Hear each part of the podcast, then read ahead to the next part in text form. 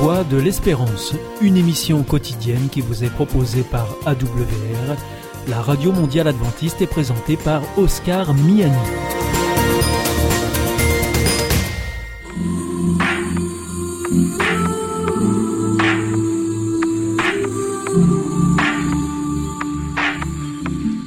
L'instant Bible. La Bible à la portée de tous, avec la pasteure Élise Lazarus et le pasteur Carl Johnson, présenté par Gétro Camille. Bonjour à tous, bienvenue à l'Instant Bible. Notre ambition, c'est de rendre la Bible la plus claire et la plus intéressante possible, la plus pratique.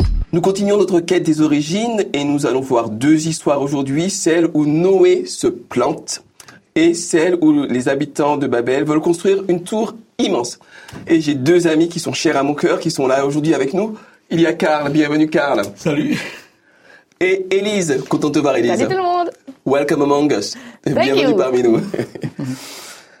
Alors, euh, on va peut-être se pencher sur ce que Noé fait en lisant le texte de Genèse 9. Élise, est-ce que tu peux nous en lire, s'il te plaît, Bien les sûr. versets 18 à 29 Alors, les fils de Noé qui sortirent de l'arche étaient Sem, Cam et Japheth. Cam fut le père de Canaan. Ce sont là les trois fils de Noé et c'est leur postérité qui peupla toute la terre. Noé commença à cultiver la terre et planta de la vigne. Il but du vin, s'enivra et se découvrit au milieu de sa tente. Cam, père de Canaan, vit la nudité de son père et il le rapporta dehors à ses deux frères. Alors Sem et Japheth prirent le manteau, le mirent sur leurs épaules, marchèrent à reculons et couvrirent la nudité de leur père. Comme leur visage était détourné, ils ne virent pas la nudité de leur père. Lorsque Noé se réveilla de son vin, il apprit ce que lui avait fait son fils cadet. Et il dit Maudit soit Canaan, qu'il soit l'esclave des esclaves de ses frères. Il dit encore Béni soit l'Éternel, Dieu de Sem, et que Canaan soit leur esclave. Que Dieu en- étende les possessions de Japheth, qu'il habite dans les tentes de Sem, et que Canaan soit leur esclave. Noé vécut après le déluge 350 ans. Tous les jours de Noé furent de 950 ans, puis il mourut. Très bien, merci. Élise, alors, pour résumer, Noé boit, Noé s'enivre, et puis ensuite, un de ses fils, qu'il a vu nu, se fait maudire par son père. Alors, peut-être petit problème de terme, là. Qu'est-ce que c'est qu'une malédiction? Quelle est la portée? En quoi ça contraste avec une bénédiction? Est-ce que vous pouvez nous éclairer un petit peu à ce sujet? Écoute, euh, mais juste avant, je voudrais faire une petite remarque très simple parce Uh-huh. que je crois qu'on s'adresse à des gens qui vont, à des personnes qui n'ont pas tout lu la Bible, comme personnellement moi ou j'ai grandi dedans. Euh, euh, Paul nous dit que ces histoires sont là pour notre instruction. Il va même dire notre instruction par rapport au salut. Hmm? J'ai tendance, quand je lis les textes, à les voir globalement dans le contexte du salut, sans m'arrêter à ces petits détails de l'histoire. Ce sont des histoires, sans me poser toutes sortes de questions que notre pensée rationnelle cartésienne cherche. Je me rends compte que, par exemple, très rapidement, le récit de la création nous est donné comme le point de départ de tout. Tout est bon. Le récit du déluge vient, c'est la création à l'envers, où tout ce que Dieu a placé là est bouleversé. Et l'histoire de Noé, c'est encore le récit de la création, création qui recommence. Et nous avons des termes dans cette histoire qui nous renvoient à Genèse. Noé sort, il offre un sacrifice, et Dieu décide de le bénir, n'est-ce pas? Lui, aussi bien que la nature, etc., etc. Bien qu'il y ait quelques petites différences, maintenant tu pourras manger de la viande, alors que dans la création, c'est le végétal, tu vois.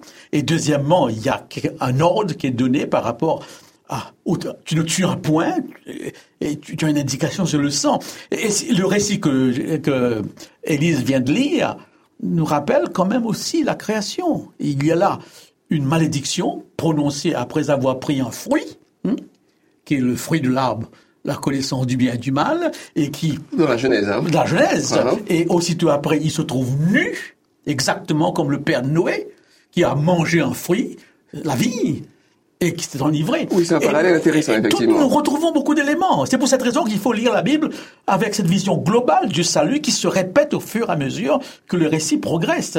Et nous voyons que Adam et Ève étaient nus, Dieu va les couvrir, et nous voyons les deux autres fils qui couvrent leur père pour cacher cette nudité. Et ensuite, tout tombe sur Cam, qui serait un petit peu, eh bien, euh, toutes les malédictions, la malédiction, qui incarne un peu cette malédiction que Dieu prononce sur sa créa, création. Hein. Alors donc, par rapport à ta question maintenant, je dirais en, toute simplicité, bénir, c'est apporter quelque chose de plus. Lorsque Dieu bénit, il apporte à la chose un plus. Voyez-vous, c'est pourquoi une bénédiction avait toujours une importance capitale à l'époque et les parents bénissaient leurs enfants. J'étais une fois en Inde et chez quelqu'un qui n'était pas croyant. À la fin, il m'a dit, pasteur, bénissez mes enfants. Bénissez-nous. Euh, bon, j'ai pris ça pour, j'ai fait une prière tout simplement. J'ai pas apporté un plus pour dire, écoutez, comme ce fut le cas pour les personnages bibliques qui apportaient ce plus.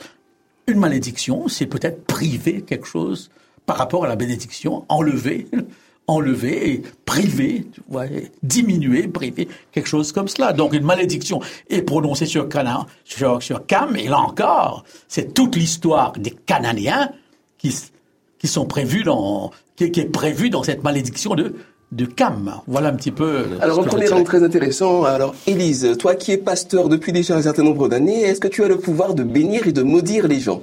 Dis-moi un petit peu. je ne sais pas si ce serait bien ou pas. Je pense que ça ferait beaucoup de, de, ça serait un peu trop, tu vois. Je suis pas sûre de bien le vivre, d'avoir autant de pouvoir. euh, en tout cas, des malédictions dans la Bible, il y en a plusieurs. On en trouve à plusieurs endroits. À plusieurs reprises, d'ailleurs, c'est des pères qui, parce que leur fils s'est mal conduit, euh, au lieu justement de faire cette bénédiction rituelle en leur souhaitant le, du, bien pour l'avenir, le meilleur, euh, souvent ils, disent tu as agi comme ça, les conséquences seront ça. Euh, il y a aussi des, malédictions sur des peuples, il y y en a dans la Bible. Personnellement, la compréhension que j'en ai, c'est pas qu'on a le pouvoir, une sorte de pouvoir magique qui permettrait d'altérer la suite de vie et la réalité des la gens. réalité des gens. Oh, oh, oh. Euh, mais alors c'est un mot, c'est un mot très fort, mais je pense toujours au mot atavisme. Euh, c'est un mot compliqué. L'idée, c'est ce qu'on vit dans sa famille, ce qu'on vit dans sa vie, a des conséquences Qui vont sur nous-mêmes et voire même sur nos descendants. Par exemple, si quelqu'un a un parent violent, les scientifiques, les sociologues, les psychologues disent il y a de fortes chances que l'enfant lui-même reproduise par après cette violence. Ce n'est pas un absolu, ça ne veut pas dire que parce qu'on a eu des parents violents, forcément, mécaniquement, mécaniquement, on va être violent, mais les risques sont augmentés. Et je me demande si parfois les malédictions dites dans la Bible, c'est pas plutôt la portée des conséquences de ce que tu fais a des conséquences sur toi-même, mais aura des conséquences sur ceux qui viennent après toi parce qu'ils portent ton passé. Je donne un, exemple. Euh, alors c'est pas un exemple personnel, c'est quelque chose que j'ai entendu ou que j'ai discuté avec un médecin, un chiropracteur, qui m'expliquait que lui est persuadé que ce qui se passe dans le passé peut avoir des conséquences jusqu'à des conséquences physiques sur euh, les gens. Et il m'expliquait que il a soigné les femmes d'une même famille, la mère et les trois filles, euh, qui toutes avaient des problèmes au niveau du cou épouvantables. Mais vraiment, elles, euh, avaient des douleurs toutes affreuses. Et il les soignait, il sentait bien qu'il y avait quelque chose et il les a invitées à essayer de voir ce qui avait pu se passer avant. C'était des femmes qui venaient, il m'a pas dit exactement d'où, il m'a dit d'un pays d'Asie. Euh, et elle savait que la famille, avant la grand-mère, avait immigré de façon un peu brusque. Mais elles n'avaient jamais posé de questions. Et elles sont allées voir cette femme, cette grand-mère, en disant Est-ce qu'il y a quelque chose dans la famille qu'on ne sait pas? Et là, leur grand-mère a fondu en larmes et leur a expliqué que l'arrière-grand-mère, donc sa maman à elle, euh, a été accusée de sorcellerie là où ils étaient et qu'elle a été traînée dans le village et qu'on lui a coupé la tête sous les yeux de sa fille, oh donc de cette grand-mère, qui n'en a rien dit à personne, qui s'est enfuie de son pays, qui a émigré ailleurs, qui s'est mariée, qui a eu des enfants. et qui, malgré elle, a passé quelque chose. Qui, parce que c'était tu, s'est révélé physiquement, et c'est même incroyable que toutes les femmes de cette famille avaient mal au cou. Alors j'ai pas d'explication, il y a des, plus ou moins des explications scientifiques au niveau des gènes, le transgénérationnel, l'épigénétique, tout ça, il y a des choses qui passent et on le sait. Mais moi, ce que je crois, c'est vraiment que la Bible, déjà à l'époque, disait ce que tu fais n'impacte pas seulement toi-même, impactera ceux qui viendront après toi parce qu'ils porteront ton bagage génétique, ton bagage émotionnel. Et donc, quand Noé fait cette chose terrible de dire, une malédiction à son fils, je pense qu'il parle sous la colère, mais que quelque part, il est en train de dire à son fils, ces actions que tu fais, c'est quand même... Et l'attitude mentale que ça révèle. Exactement, parce que c'est quand même pas rien de se dire, tu as ton parent, ton père, tu le vois dans une situation de faiblesse, honteuse dans le sens où euh, quelqu'un de bourré, il est capable de tout et n'importe quoi. Moi, je me souviens, j'avais un ami, quand il était bourré, il voulait donner son argent à tout le monde. Alors comme on était des gens un peu, pas, comme on était des gens à peu près bien, on acceptait l'argent et on le remettait en douce dans son porte-monnaie et nous le redonnait au moins cinq fois, dix fois. Mais s'il tombe sur des gens moins sympathiques, il se fait plumer. Les gens, les gens alcoolisés, fortement alcoolisés, font des choses hors de sens. On peut profiter de quelqu'un qui est alcoolisé. Et se dire que euh, Cam a vu son propre père et au lieu de le protéger et aller chercher les seules autres personnes qui avaient dans le coin, ses frères, pour dire venez voir la honte de notre père. Venez voir à quel point il est ridicule. Venez voir, on va bien se marrer. Mais alors pourquoi ça, est-ce que ça montre un état d'esprit quand même très particulier. Et, et ça, ben, ça veut dire que le jour où lui-même aura des enfants, cet état d'esprit qu'il avait envers son père, dans son éducation, il va ressortir. Alors tout à fait, mais, mais pourquoi est-ce que Noé, euh, quelque part, ne coupe pas la part en deux? Parce qu'il est quand même aussi responsable que Cam de l'état de la situation. C'est-à-dire que c'est lui qui s'en livrait, c'est pas... c'est pas. Je voudrais juste dire quelque chose, quelque chose. Ce récit doit nous parler aujourd'hui, sans quoi ça ne sert à rien. Le concept de bénédiction et malédiction a toujours été au cœur de l'être humain et dans toutes les églises hiérarchiques.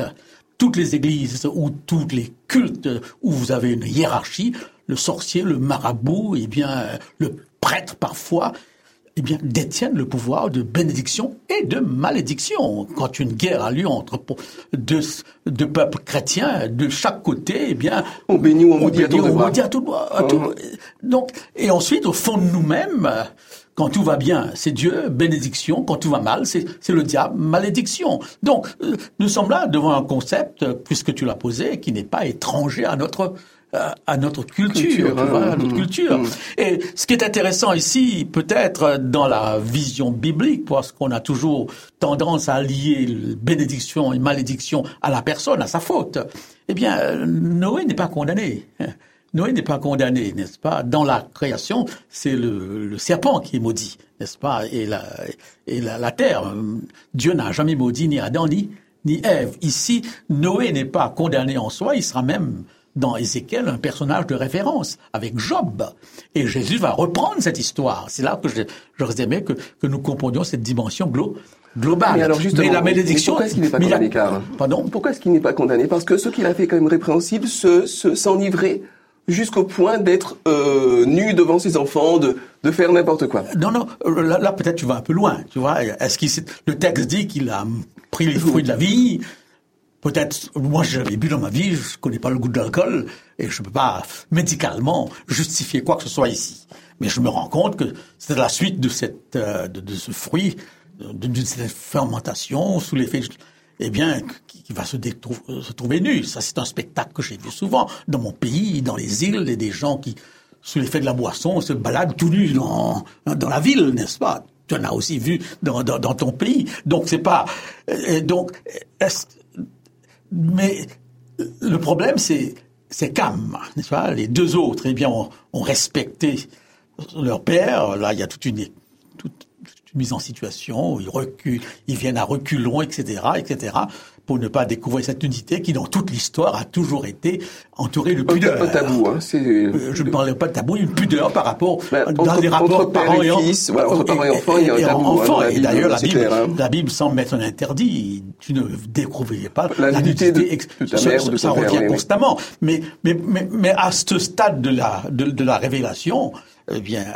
il n'est pas dit si c'est interdit de boire ou, ou pas. À ce stade de la révélation. On verra après qu'est-ce, quel sera l'enseignement de la Bible sur sur, sur l'ivresse, etc., n'est-ce pas? Donc, il, n'a pas cherché à être ivre, euh, il semble que ça lui tombe dessus, sans même qu'il...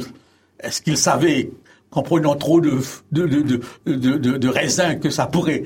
Je ne peux pas me prononcer ici, bien que j'ai entendu beaucoup de choses Il nous manque des sur cette détails, il question. nous manque des détails, c'est vrai. Exactement. Mais pour moi, le détail n'a pas d'importance ici. C'est, l'enseignement, n'est-ce pas? Il y a une faute et une malédiction qui suit, et je retrouve là l'Éden, n'est-ce pas? Et, et une conséquence à long terme, qui- parce que le pays de Canaan viendra bien après, n'est-ce pas? Et les rapports entre Israël et Canaan, eh bien, Japheth et Sem, eh bien, ça, on le découvrira dans le livre de Josué, de, des nombres, etc. Tu vois? C'est pourquoi cette vision globale de la Bible est nécessaire, et je peux me rendre compte que lorsqu'on lit pour la première fois le livre, on n'arrive pas à voir le, lien.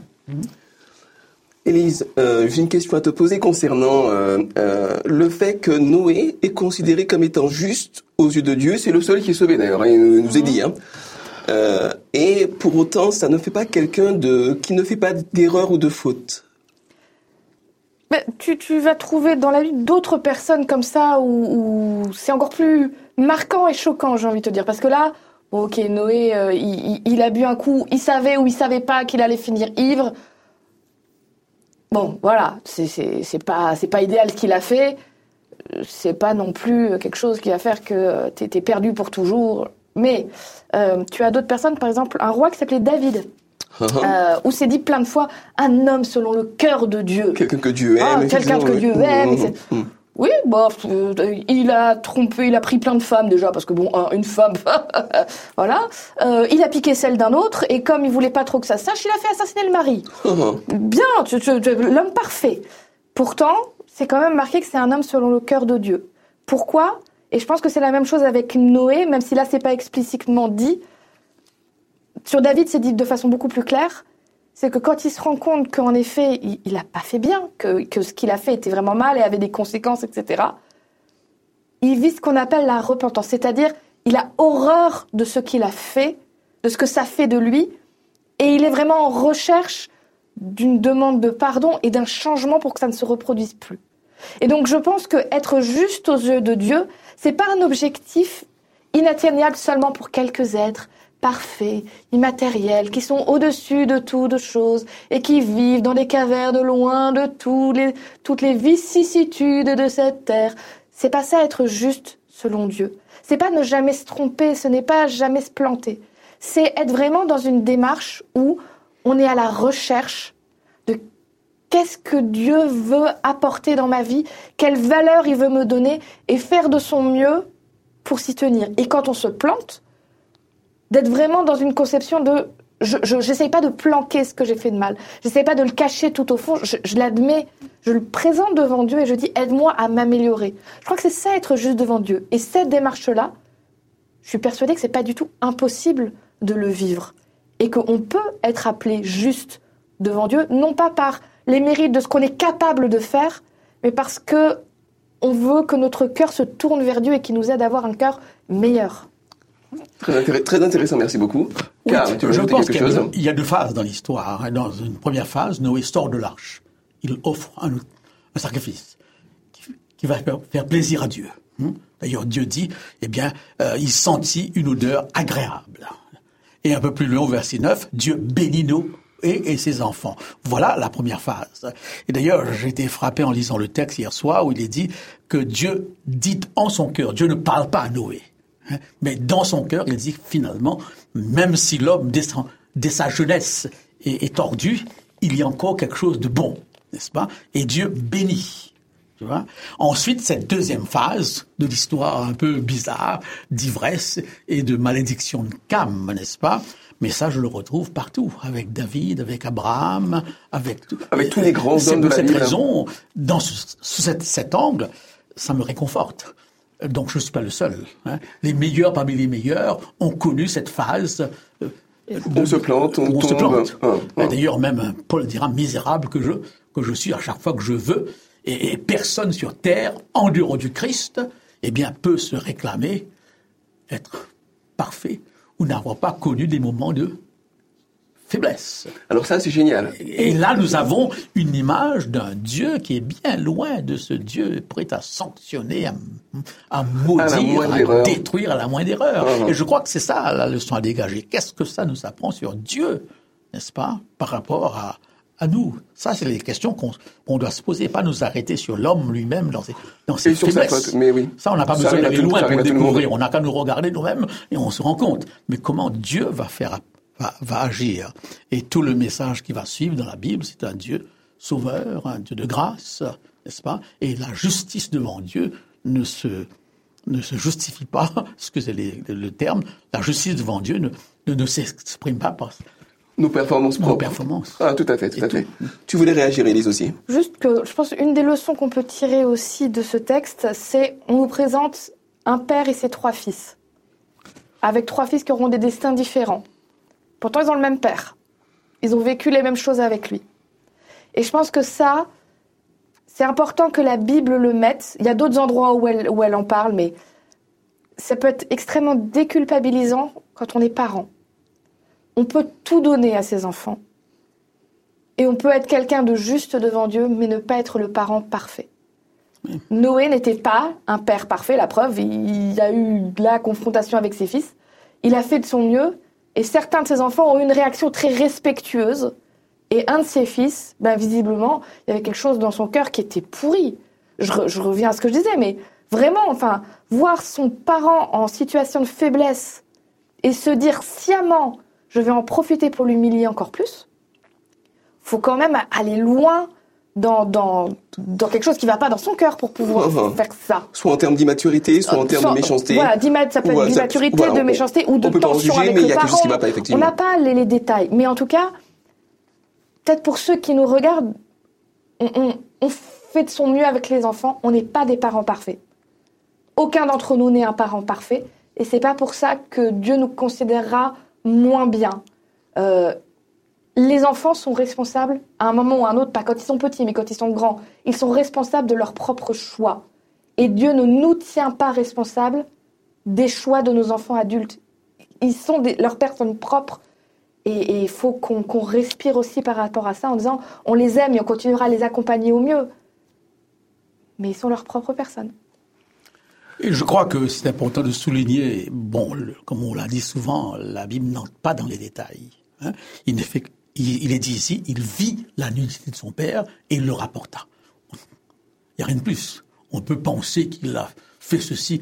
Bon, le fait que le père va maudire fait comprendre Qu'il y avait un problème, quand même. Plus grave que ça. Pas seulement voir et Bien rapporter. sûr, bien sûr. Et ça, c'est la Bible, n'est-ce pas Qui ne n'entre pas Dans tous les détails. dans tous les détails, mais on peut oui. comprendre qu'une faute est grave par rapport à ses, consé- à ses conséquences, n'est-ce pas? Donc, euh, et par rapport à ce qu'Élise venait de dire, même Dieu n'a pas réussi dans sa pédagogie, dans son éducation des- enfants. Il n'a pas réussi avec Adam et Ève qui ont fait leur choix. hein. Dans la parabole de l'enfant prodigue, les deux enfants prennent deux, deux voies différentes, et dans cette parabole, le père, c'est qui? C'est Dieu lui-même. Symboliquement, absolument. Donc, oui. ces deux enfants ont eu sans aucun doute la même éducation, mais ils ont pris deux, deux voies différentes. Et c'est peut-être le message intéressant à souligner ici. Par rapport à ce Dieu, nous jouissons d'une totale liberté et il ne faudrait pas le rendre responsable de, De nos choix, de, de nos choix. Une chose qui me vient à l'esprit, et je crois que c'est important pour aujourd'hui, ça m'a toujours frappé de constater que, parce qu'une alliance sera faite ici, on n'a pas eu le temps d'en parler, Dieu fait alliance avec Noé. Et cette alliance touche les animaux et l'uni- l'univers. On parle beaucoup d'écologie aujourd'hui.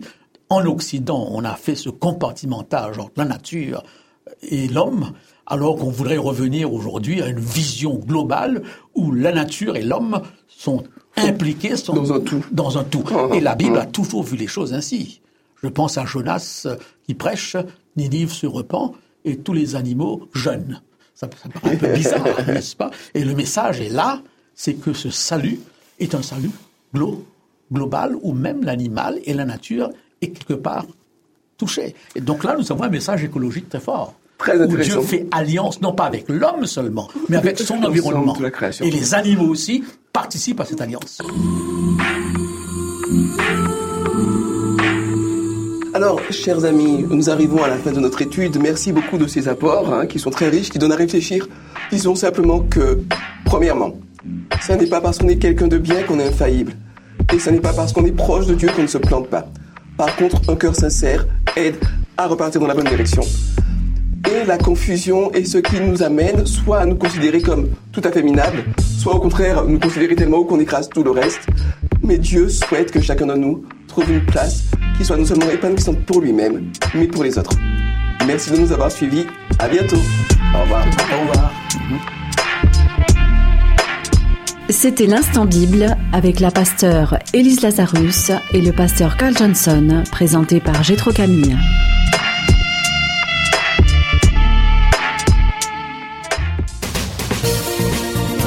Notre émission est maintenant terminée. C'était la Radio Mondiale Adventiste, la voix de l'espérance. Je vous souhaite à présent une très bonne continuation. Que Dieu vous bénisse. À demain.